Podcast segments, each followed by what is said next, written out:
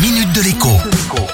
Bonjour à tous. Avec de la chance à partir de demain et dans les jours et les semaines à venir, tout devrait aller de mieux en mieux. Enfin, les commerces fermés vont pouvoir ouvrir et l'activité économique devrait normalement faire un bond inédit au cours du mois de juin.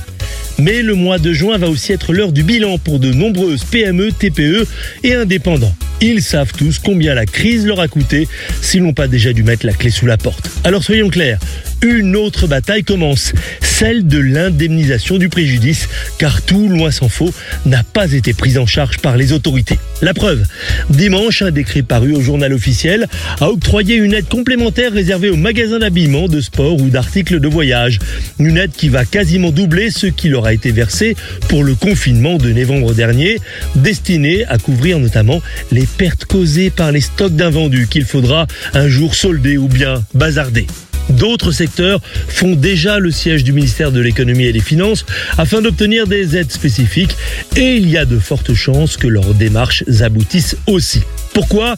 Eh bien parce que le gouvernement ne peut pas se payer le luxe de mécontenter ne serait-ce que des dizaines de milliers de patrons de PME et d'indépendants et encore moins de voir affluer des nouveaux chômeurs à Pôle emploi par wagons entiers parce que leurs entreprises auront été obligées de fermer faute de trésorerie.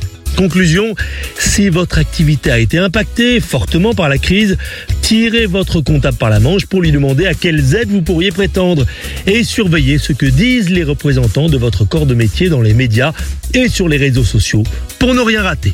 À demain. La minute de l'écho avec Jean-Baptiste Giraud sur radioscoop.com et application mobile Radioscoop.